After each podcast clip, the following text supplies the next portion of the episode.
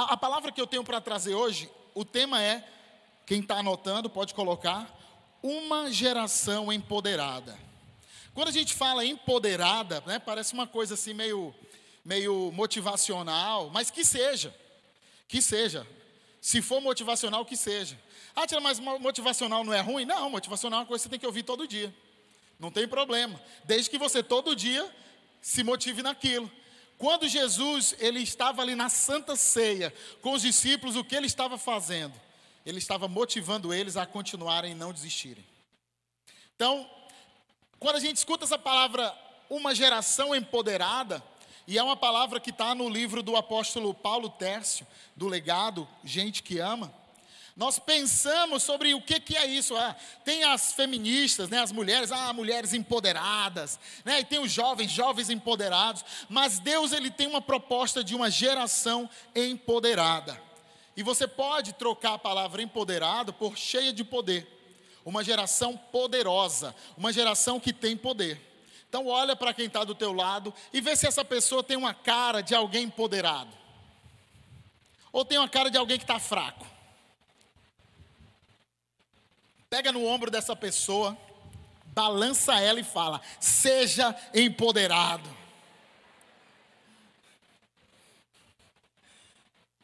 Quando a gente olha para essa geração, sobre essa ótica de empoderamento, a gente se assusta. Porque, ô Mesquita, coloca para mim aquele, aquele, aquela tela os, os, psicólogos e especialistas em desenvolvimento humano, eles foram estudar profundamente a respeito das pessoas e do comportamento dessa geração, porque eles estavam muito preocupados em como essa geração estava se comportando, não sabiam mais como lidar. Então, depois da Guerra Fria, o que, que aconteceu ali? Ó? Eles desenvolveram uma metodologia de análise, de percepção de como estava o comportamento humano. E isso era usado inclusive pelo exército, porque no ambiente em que o exército estava era um ambiente VUCA, volátil, incerto, complexo e ambíguo. O mundo, de forma geral, quando você olha para o mundo, ele é assim. Só que o, o tempo passou, as coisas mudaram, o mundo evoluiu, as pessoas mudaram. No MBA, a gente conversando ali com. Estava fazendo uma análise de branding. E ante as marcas de cerveja e de cigarro, elas vendiam um homem muito masculino, muito viril, e uma mulher muito sensual. E eles usavam isso para vender. Com o passar do tempo, eles mudaram.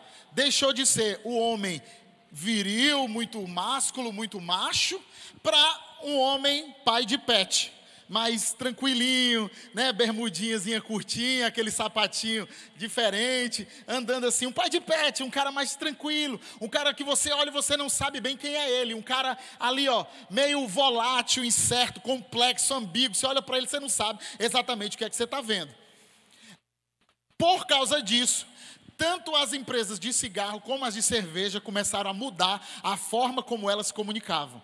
Pararam de vender, inclusive, acho que foi a Brahma ou, a Skol, foi a Skol. Ela fez uma propaganda pedindo desculpa aos seus, seus clientes por tantos anos sensualizar a mulher dentro da, do contexto de venda no marketing que ela fazia e começou a criar outras propagandas mais sutis, com apelo da diversidade. Ok? E aqui eu não estou falando sobre ideologia nem nada, não estou atacando nada disso, ok, gente? Amém? Amém? Tá tudo bem? E aí, após pandemia, veio o mundo Bunny. Então, hoje em dia, quando você vai para uma palestra e a pessoa está falando sobre VUCA, ela está desatualizada. Porque não é o que se fala hoje. O que se fala hoje é o BANI, que é frágil, ansioso, não linear e incompreensível. Quando você olha para o mundo hoje, o mundo está ou não está assim? Frágil demais. As pessoas estão frágeis. Hoje você vai dar um feedback para uma pessoa, tem que ser o feedback sanduíche. Já ouviu falar no feedback sanduíche? Você tem um funcionário, ele está ali cometendo alguns erros, aí você tem que falar: olha, que bom que você está aqui. Você é uma pessoa maravilhosa. Mas seria tão bom se você conseguisse chegar na hora todo dia, porque você tem potencial para fazer algo extraordinário aqui dentro dessa empresa. Aí a gente faz o feedback sanduíche. Se você não faz isso, você destrói a vida daquela pessoa. Porque elas estão muito frágeis. Então você chega e fala para ela, ó, usado todo dia, se continuar assim amanhã você está demitido. Aí a pessoa já sai de lá, meu Deus, eu odeio essa empresa, não ama ninguém. Isso eu não estou falando nem de igreja.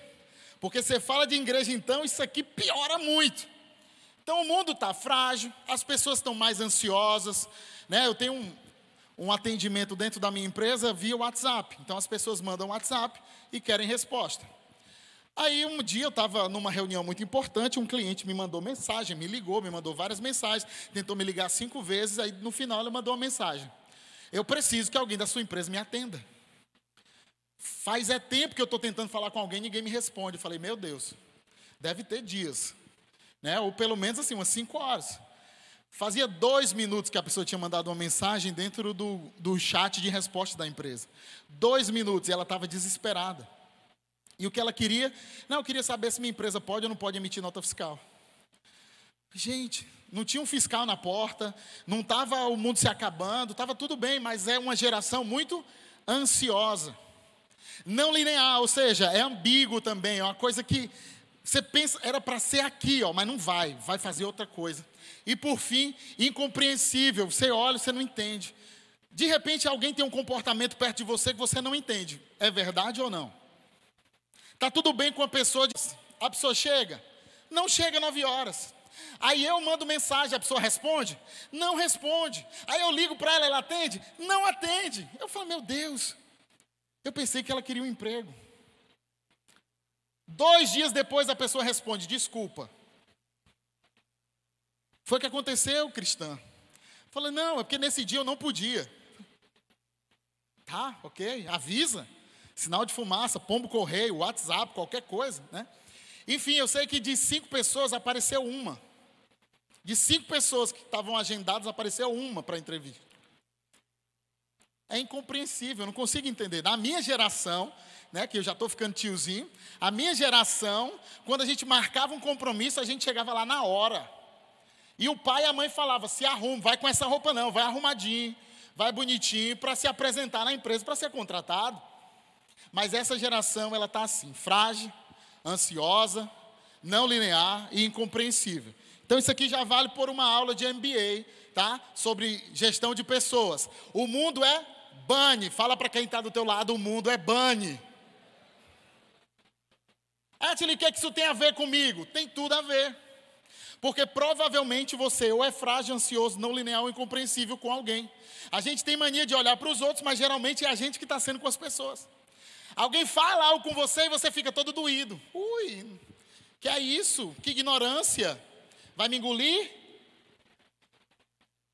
Eu sou uma pessoa muito prática, então às vezes eu mando WhatsApp para as pessoas já falando assim, ó, preciso que você me mande os dados para a abertura da empresa. Aí a pessoa fala, bom dia, tudo bem com você? Meu irmão, acelera, o dia já é 10 horas da manhã, tu ainda quer perder tempo com bom dia? Mas não, eu falo, desculpa, bom dia.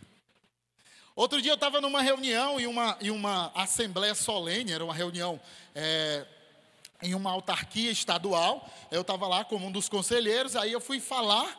Quando eu fui falar, eu falei: boa tarde a todos. Eu quero falar sobre isso, isso, isso, isso. isso. Aí uma pessoa pediu a fala. Eu falei: Ih, vai, já rebateu o que eu falei. Eu falei assim: ah, conselheiro Carlos Atti, eu não me senti representado por sua fala. Aí eu falei assim: desculpa, senhora. não entendi. Ela falou assim: ah, porque você falou só com todos, não falou com todas. Aí eu, Jesus. Aí eu falei, muito obrigado por chamar minha atenção, desculpa. Desculpa, eu fui desatento, nunca mais eu vou cumprimentar assim. Então, refazendo, boa tarde a todos e a todas. A todes não, fala sério. Até o todas eu aceito. E aí, gente, quando a gente olha para essa geração, que está desse jeito, frágil, ansiosa, não linear, incompreensível, eu posso afirmar para você que isso tem uma base. Isso está fundado em uma base. As pessoas não conhecem a Deus. Porque a partir do momento que você conhece a Deus, ó, 90% dos nossos problemas são porque nós não conhecemos a Deus. Átila, mas aqui é uma igreja. As pessoas que estão aqui conhecem a Deus. Mais ou menos. Isso é complicado, é tenso, é sofrido, é penitente, não é moleza. Manter uma família 19 anos não é fácil. Ter um filho com 18, outro com 12 não é fácil. Manter-se fiel à sua esposa não é fácil. Ser fiel em dízimos, primícias e ofertas não é fácil. Viver para Deus nem sempre é fácil. Só que Jesus ele olha para a gente e afirma: Ei, os meus mandamentos não são pesados. Quanto mais longe e distante eu estou de Deus, mais pesado ficam os, os mandamentos. Quanto mais próximo eu estou de Jesus e me agarro com Ele, mais fácil. Vem cá, Hildo. Hildo, vem cá, vem cá. Imagina que o Hildo é Jesus. Ótima referência, né? É bom, se fosse para ser o Satanás, eu não te chamava, não. Imagina que o Hildo é Jesus. Hildo é meu amigo. Mas imagina que ele é Jesus. E aí, eu estou com Jesus aqui, ó. Me abraça, Jesus, me abraça, pode me abraçar. Aí chega uma notícia que eu perdi o emprego, mas eu estou assim com Jesus. Você acha que eu vou ficar preocupado de verdade? Eu recebi uma notícia de uma doença. Se eu tiver assim com Jesus, você acha que eu vou ficar realmente preocupado? A minha esposa disse que não me quer mais. Se eu tiver assim com Jesus, você acha que eu estou preocupado com isso? Essa geração só é ansiosa porque ela parou de andar com Jesus.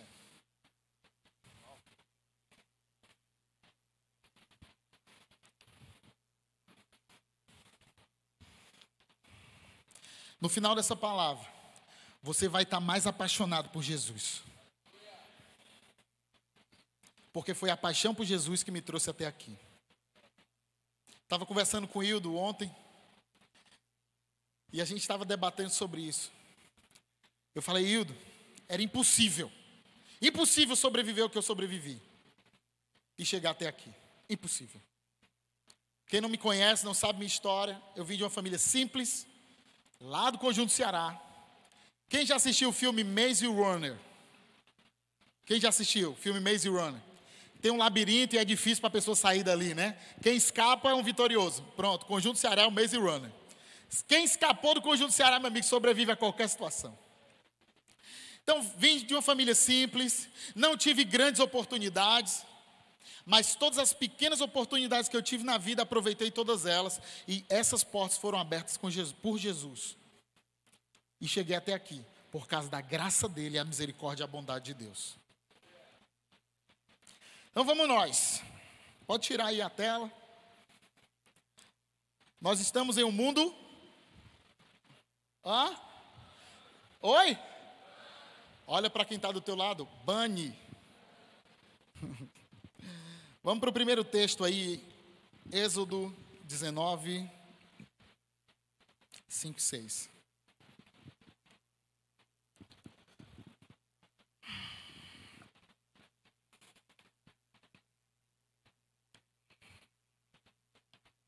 Agora, pois, se ouvirem atentamente a minha voz e guardarem a minha aliança, vocês serão a minha propriedade pe peculiar, dentre todos os povos, porque toda a terra é minha. E vocês serão para mim um reino de sacerdotes e uma nação santa. São essas as palavras que você falará aos filhos de Israel. Olha o que tem nesse texto. Deus está falando assim: ó, tudo que tem aqui, tudo que existe na terra pertence a mim. Mas eu quero que vocês sejam meu tesouro peculiar. Eu quero que vocês sejam o meu jardim secreto, o meu lugar, a minha, a minha, o meu tesouro, a coisa mais especial. Mas vocês precisam fielmente obedecer aos mandamentos. E ele fala: tudo é meu, tudo pertence a mim, mas eu estou preparando para vocês algo melhor. E volto a falar e uso o exemplo que eu fiz com Hildo aqui. Deus quer você pertinho ou quer você longe? E quando você está pertinho de Jesus, o mal se dissipa, os problemas se vão. O plano de Deus sempre foi fazer de nós um povo forte, uma nação abençoada. Olha, às vezes a gente é, é, comete a gafe de olhar para um pastor, um apóstolo, um profeta, um homem de Deus importante e achar que Deus só vai usar aquela pessoa, e achar que Deus só vai fazer algo importante através daquela pessoa. Mas olha, Deus não chamou todos para serem apóstolos, profetas, sacerdotes, sacerdotes todo mundo, mas apóstolos, profetas, evangelistas, pastores e mestres. Ele não chamou todos para isso, mas ele chamou todos para serem adoradores. Existe filho preferido de Deus? Deus tem preferência por alguns? Eu quero falar algo aqui: Deus não tem preferência por alguns, mas Deus tem intimidade com alguns. Às vezes o pai tem vários filhos, não é o meu caso, eu nem posso usar esse exemplo, mas às vezes um pai tem vários filhos e um dos filhos sabe se chegar perto do pai diferente. Lá em casa não, eu ensinei eles, eles todos sabem pedir muito bem, são muito bons em pedir, na hora de pedir são muito espertos. Mas tem famílias que tem um filho ali que ele tem mais intimidade com o pai, se parece mais com o pai, ele se conecta mais com o pai. O pai não prefere nenhum, mas tem um ou outro que tem intimidade. Deus ele não tem preferidos, mas alguns filhos têm intimidade. E a intimidade não depende do pai, não depende de Deus, a intimidade depende do filho. Ele quer ter intimidade com todos, ele quer se aproximar de todos, mas é o meu comportamento e a forma como eu reajo com Deus é que vai definir se eu sou íntimo dele ou não. E a Bíblia afirma que a intimidade do Senhor está para os que temem ao Senhor. Vamos ler Salmos 34, versículo 18.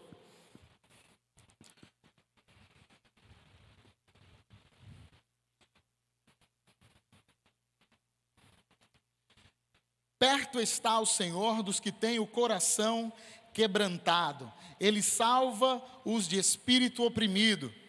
Eu vou ler aqui na minha, isso aí. É, minha versão está assim também. Muitas são as aflições do justo, mas o Senhor o livra de todos. Eu acho isso tão lindo. A gente passa por dificuldade? Passa. Mas o Senhor livra a gente de todas. Eu tenho que estar abraçado com Jesus. Quando as adversidades vierem, Ele vai me ajudar a superar todas elas. Eu quero ir para o, acho que o, um dos textos principais aqui, João 15, 1. Quero que você me ajude com essa leitura. A gente vai ler aqui nove, nove versículos, mas que eles falam muito, eu vou parar e vou ler um por um. Eu sou a videira verdadeira e o meu pai é o lavrador. Vai pausando, tá? Não vai passando logo de uma vez, não. Ele é a videira verdadeira. Não existe outro. Não há outro lugar que você deva ir para buscar o que só Ele pode te entregar. Só que na hora que acontece o problema, para onde você corre? Esse é o nosso erro. Às vezes acontece o problema, você corre para a sua própria mente. Como eu vou resolver isso? Você corre para um especialista, me ajuda a resolver isso. Você corre às vezes para o vizinho, para a vizinha, mulher, tu não sabe o que aconteceu, meu marido está com outra, e agora o que eu faço?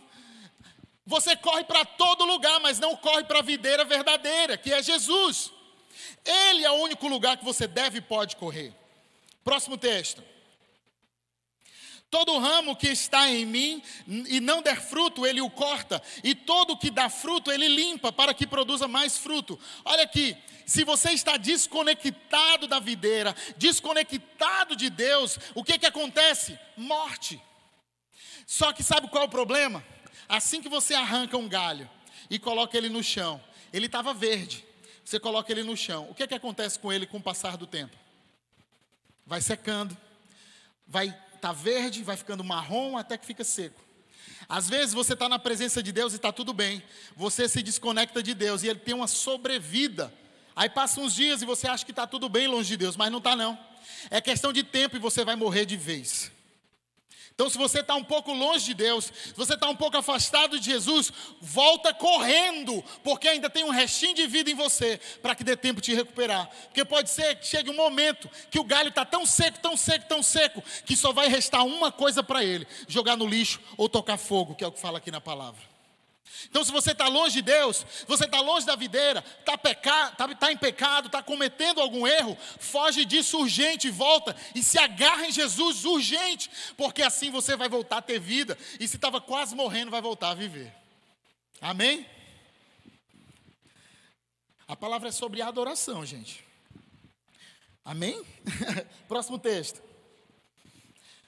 Vocês já estão limpos por causa da palavra que lhes tenho falado. O que, que nos limpa? A palavra. Nesse momento, todos nós estamos sendo poldados por Deus para dar ainda mais frutos. Quando você está dando, às vezes tem a pessoa que chega para mim e fala, Atila, estou fazendo tudo direitinho. Não sei por que, que Deus vem me repreender nisso aqui. Quando você está dando fruto, Ele vem te polda para que você dê mais fruto ainda. E como nós somos poldados pela palavra de Deus. E acredite, a polda dói, mas é a única forma de você continuar crescendo. Próximo. Permaneçam em mim, e eu permanecerei em vocês. Como o ramo não pode produzir fruto de si mesmo, se não permanecer na videira, assim vocês não podem dar fruto, se não permanecerem em mim. Gente, isso aqui é óbvio, mas é muito didático para a gente entender.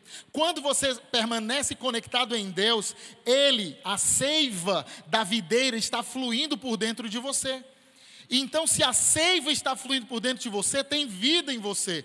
Jesus ele diz assim: ó, eu e o Pai somos um. E qual o propósito de Jesus? É tornar eu e você também um com o Pai, assim como Jesus é um. Quando nós estamos conectados com Ele, nós vamos dar fruto. Ah, Atila, minha vida não está dando fruto, está travado. Só tem duas pessoas que podem estar erradas: ou é Deus, ou é você. Quem você acha que é? Uma vez eu cheguei para o pastor Marcos e comecei a indagar várias coisas. Tá, eu estou fazendo isso, isso, isso, isso, isso e não está dando certo. Aí ele fala aquela velha frase: essa conta não fecha. Átila, só tem duas pessoas que podem estar erradas: ou é Deus, ou é você. Quem que você acha que é? É, é só eu, né? Sou eu. Com certeza sou eu. Só que eu não estou aceitando ainda, né? É o processo que a gente luta para não aceitar. Então, se em alguma área da sua vida você não está frutificando, não está dando fruto, que é que você tem que fazer? Correr e se conectar com a videira. Quem aqui já viu uma videira saudável fazendo força para dar fruto? Fazendo aquela careta assim. Quem já viu? Eu nunca vi porque não existe. Árvore saudável dá fruto naturalmente. Se eu não estou dando fruto, eu não estou ah? Saudável. Muito bem, vocês estão bem felizes. É isso aí. Vamos para o 5. Eu sou a videira, vocês são ramos. Quem permanece em mim e eu nele, esse dá o quê? Fala alto. Dá o que mais uma vez? Ou seja, não é nem pouco fruto. Você sabia que uma árvore ela pode ser arrancada da, da videira e ela ainda dá um, um pouquinho de fruto? Um restinho, uma sobrevida. Aí a pessoa está desviada, em pecado, fazendo tudo o que quer, longe de Jesus, sem viver uma vida de adoração. Aí a vida dela dá mais ou menos certa, aí ela fala: Nah, nem estou tão errada assim. Talvez, eu afirmo, tem muitas pessoas aqui que estão assim. Você está desconectado de Deus, mas sua vida está mais ou menos legal. E você acha que ela vai continuar mais ou menos legal? Não vai. É questão de tempo para você cair no precipício e morrer. Então, escuta a voz do profeta e prosperarás. Volta para o texto. Vai já ficar bom, gente. Próximo. Se alguém não permanecer em mim, será lançado fora, a semelhança do ramo, e secará. E o apanho, lançam no fogo e o queimam. Já falei isso para vocês. Próximo. Se permanecerem em mim e as minhas palavras permanecerem em vocês, pedirão o que quiserem e lhes será feito. Quem é crente aqui? Dá um glória a Deus. Quem é crente diz aleluia. Quem ama Jesus balança a mão. Que bom, gente. E por que tem oração tua que não é respondida? A conta não? Só tem uma pessoa errada, ou é Deus ou sou eu. Quem está errado? Pega o dedinho, aponta para você e fala: sou eu. Gente, aqui está dizendo que toda, bota o texto, não tira o texto não, querido. Que toda oração será respondida. Imagina a tua oração sendo respondida. Ô oh, Senhor, preciso pagar a Coel, se a Enel hoje, Jesus. Senhor, não tem dinheiro na conta, Senhor, como é que vai ser? Pum, dinheiro na conta. Ah, eita Deus, paga a conta. Olha que vida extraordinária. Senhor, eu preciso de 5 mil reais por mês para pagar todas as minhas contas, Senhor.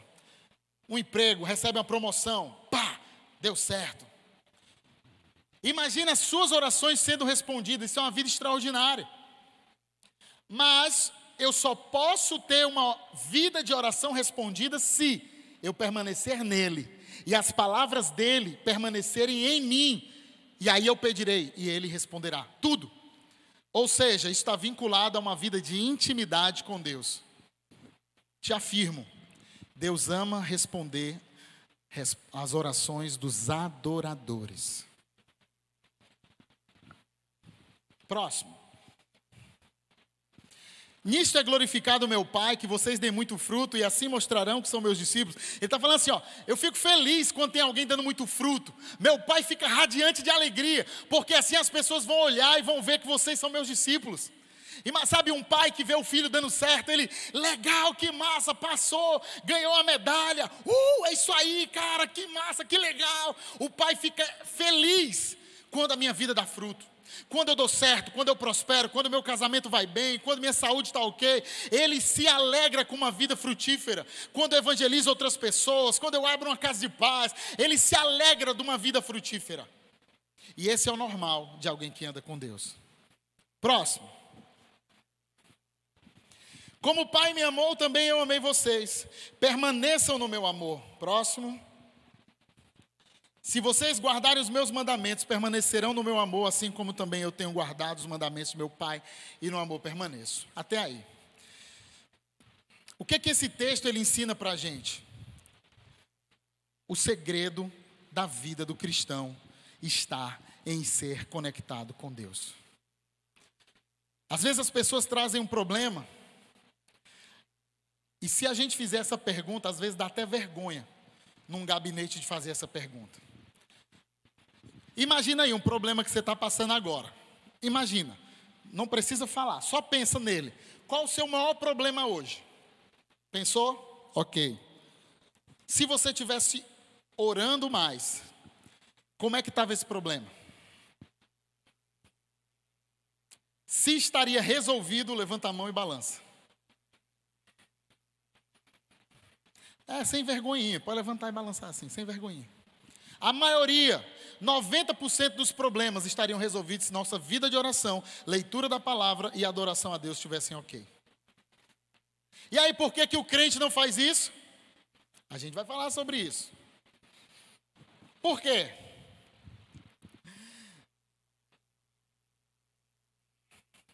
Três inimigos da adoração: resistência ao controle. Eu quero continuar controlando. Eu não quero perder o controle da minha vida. Eu não posso perder o controle. Eu fui ensinado pelo meu pai ou pela minha mãe que eu tenho que estar no controle. Ou, na minha infância, tiraram tudo que eu tinha, eu tinha que lutar por mim mesmo. Se eu não lutasse por mim, ninguém ia lutar por mim. Então fica um resistente querendo manter o controle. Esse é o inimigo da adoração. Falta de fé genuína em Deus. A Bíblia diz assim, ó: sem fé é impossível agradar a Deus. Ok? Sem fé é impossível agradar a Deus. E é importante que todos aqueles que se aproximam de Deus creiam que Ele existe e responde, dá galardão a quem o busca. A gente não crê em Jesus totalmente. Pode assumir. Não crê. Quem se preocupa às vezes? Pode balançar a mão assim, ó. quem às vezes se preocupa? É porque não crê em Jesus totalmente. E eu também. Esses dias eu fui participar de uma reunião que eu estava tão ansioso que meu coração quase explode. Estava falando com o meu pastor, eu falei, pelo amor de Deus, ora por mim que eu acho que eu vou ter um negócio aqui, um troço já já. A gente se preocupa porque a gente não crê totalmente às vezes. Então nossa oração às vezes tem que ser Senhor, me perdoa por não crer em Ti de verdade. A Bíblia afirma que sem fé é impossível agradar a Deus. Para eu agradar a Deus, eu preciso de fé. Porque se você não tiver fé, você não dá o dízimo. Se não tiver fé, você não vem na igreja. Se não tiver fé, você não faz as coisas que Deus fala para você fazer, porque é loucura. Se você tem 10 mil reais, você dá mil reais de dízimo, você ficou com 9 mil reais, você está mil reais mais liso. Agora, se você faz isso com fé, é diferente, porque você deu mil reais de dízimo e esses nove mil reais eles vão valer absurdamente e tudo que você precisa será colocado na sua mesa. Mas precisa de fé. Toda atitude sem fé é pecado. Vamos para a parte boa. A adoração ela nos empodera para seis coisas. Seis coisas que a adoração nos dá poder para. Número um, segunda Crônicas 20, versículo 15.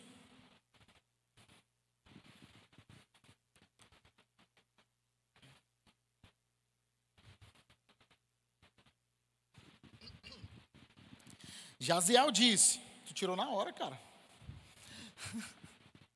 Segunda estava errado, não. Segunda Crônicas 20, versículo 15, está certo aí?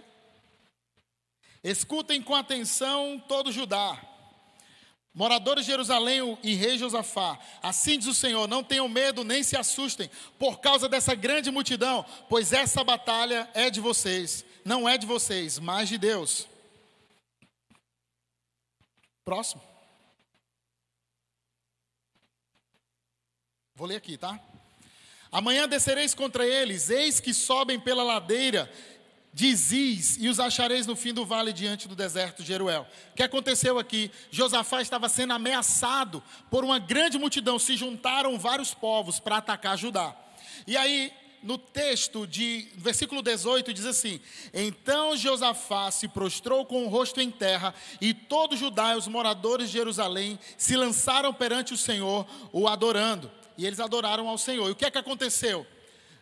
Eles receberam uma palavra de Deus dizendo: Ó, essa batalha vocês não vão ter que lutar. Na noite, os inimigos se confundiram, se degladiaram, morreram, e no outro dia eles foram só pegar os despojos. A adoração é uma arma de guerra, e uma das coisas que a adoração te empodera é para vencer batalhas.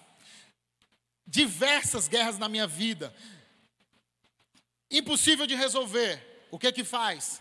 se ajoelha e ora: Senhor, tu és poderoso, maravilhoso. O Senhor é poderoso e maior do que toda e qualquer circunstância que eu estou vivendo. Senhor, eu entrego a Ti essa situação. Aí de repente Deus fala: liga para tal pessoa. Pá, você liga. A pessoa, não, fica tranquilo, isso aqui eu resolvo, resolvido. A adoração, ela te dá poder para vencer as guerras. Segundo, Mateus 8, versículo 1 ao 3. Quando Jesus desceu do monte, grandes multidões o seguiram.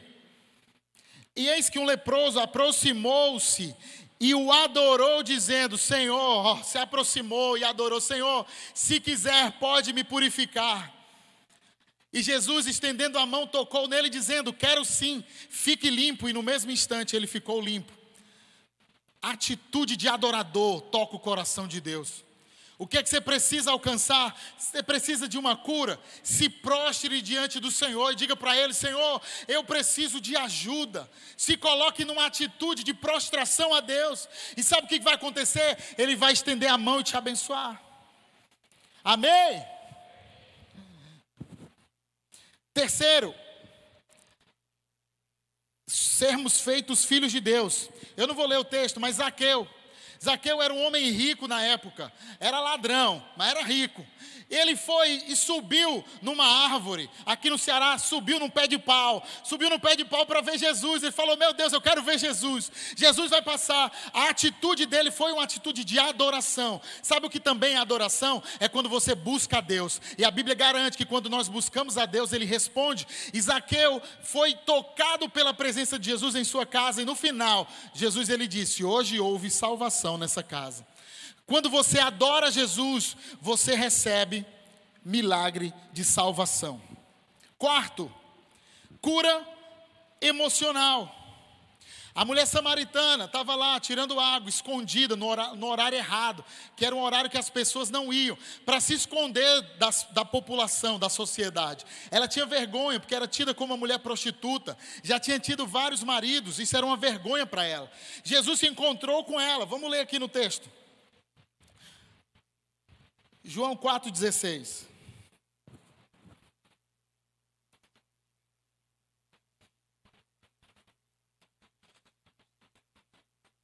Jesus disse: Vai, chama o seu marido e volte aqui. Quando ela desenvolveu um relacionamento com Jesus, Jesus ele foi tocar aonde precisava resolver. Aí Jesus falou para ela: Ó, vai lá, chama o teu marido e vem aqui. Ao que a mulher respondeu: Não tenho marido. Então Jesus disse: Você tem razão ao dizer que não tem marido. Vai, continua o texto. Porque já teve cinco e esse que agora tem não é seu marido. O que você disse é verdade. Jesus já liberou uma palavra profética para ela. Isso é um ambiente de adoração. Mulher então lhe disse: Agora eu sei que o Senhor é um profeta. E aí foi conversando, conversando, conversando. No final, essa mulher foi evangelizar uma cidade inteira.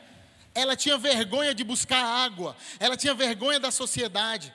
Quando ela teve um encontro com Jesus e um momento de íntima adoração com Jesus, recebeu palavra de Jesus, foi curada por Jesus, ela foi tão sarada emocionalmente que ela saiu, mostrou a cara para a sociedade e foi curar uma cidade inteira. Foi curada emocionalmente. Às vezes tem pessoa que tem timidez, tem vergonha de si mesmo. Ela venceu tudo isso. Quinto, quando nós adoramos ao Senhor, nós recebemos poder para desenvolver nossa identidade. Mateus 16, 15.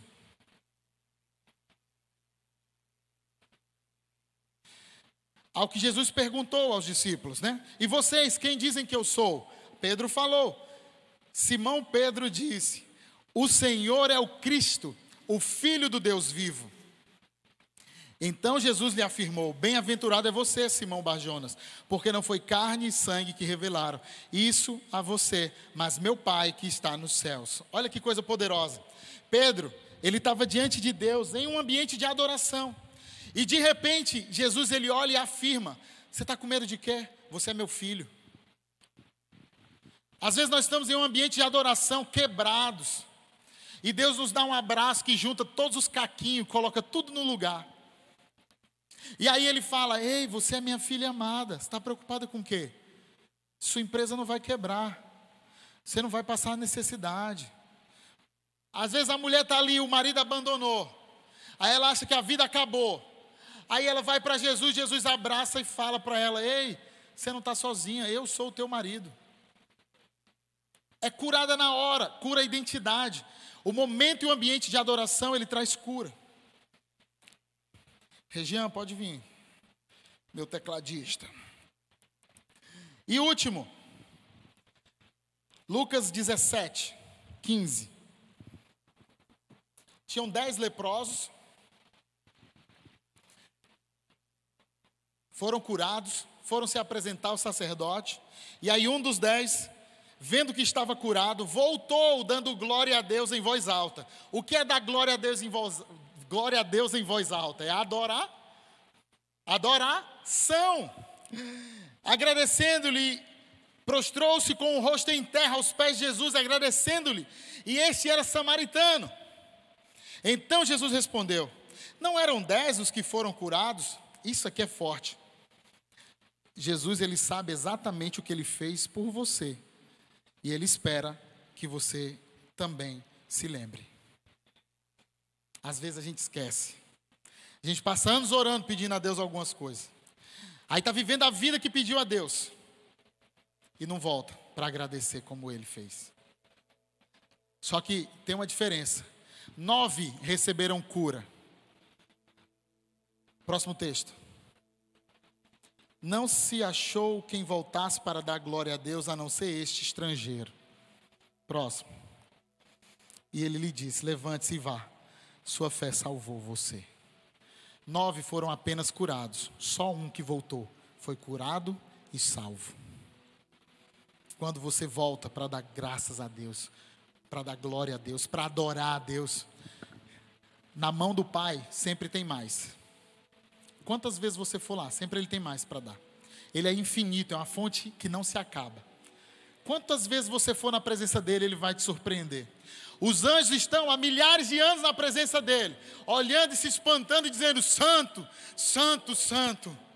Você acha que tem coisa mais chata do que você repetir santo milhares de anos? Sabe por que, que eles fazem isso? Porque é extraordinária a presença de Deus. Eles param diante da presença de Deus e falam: Santo, Santo, Santo. E aí Deus mostra mais, eles falam: Santo, Santo, Santo. E adoram, adoram, adoram, adoram, adoram, sem parar durante milhares de anos. Porque todas as vezes que você voltar para a presença dEle, Ele vai ter mais para você. A seiva não para de fluir enquanto você estiver conectado com Ele. Nós fomos desenhados e projetados para adorar a Deus. Quando não fazemos isso, estamos vivendo fora do propósito. Mas quando estamos em adoração ao Senhor, estamos definitivamente desfrutando do máximo potencial de nossas vidas. Ouça o convite dele hoje. Se entregue, se renda a ele. O lugar mais seguro da terra é na presença de Deus. Feche teus olhos, curva tua cabeça.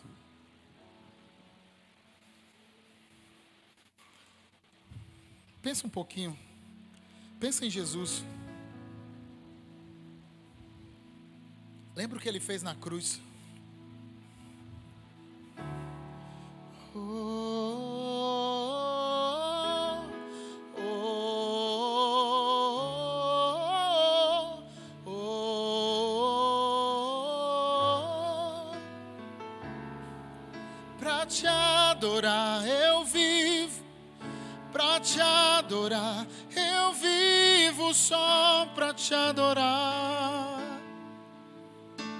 Essa foi a maior descoberta da minha vida. Pra te adorar eu vivo, pra te adorar eu vivo só pra te adorar. Oh, oh. Pra te adorar eu vivo, pra te adorar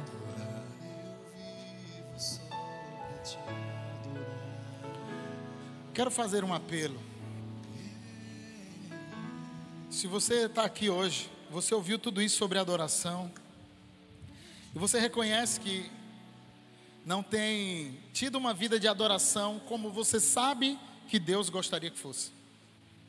Você sabe que você podia adorar mais, orar mais, ter mais intimidade com Jesus, mas de alguma forma,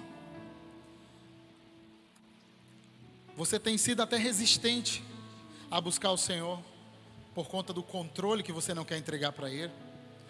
Ou você percebe que falta uma genuína fé dentro do seu coração.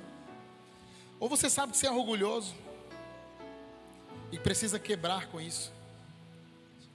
Ou simplesmente você tem negligenciado e não tem adorado quanto deveria. Mas você sabe da importância de ter uma vida de adoração. E hoje você quer reiniciar com Deus uma vida de adoração.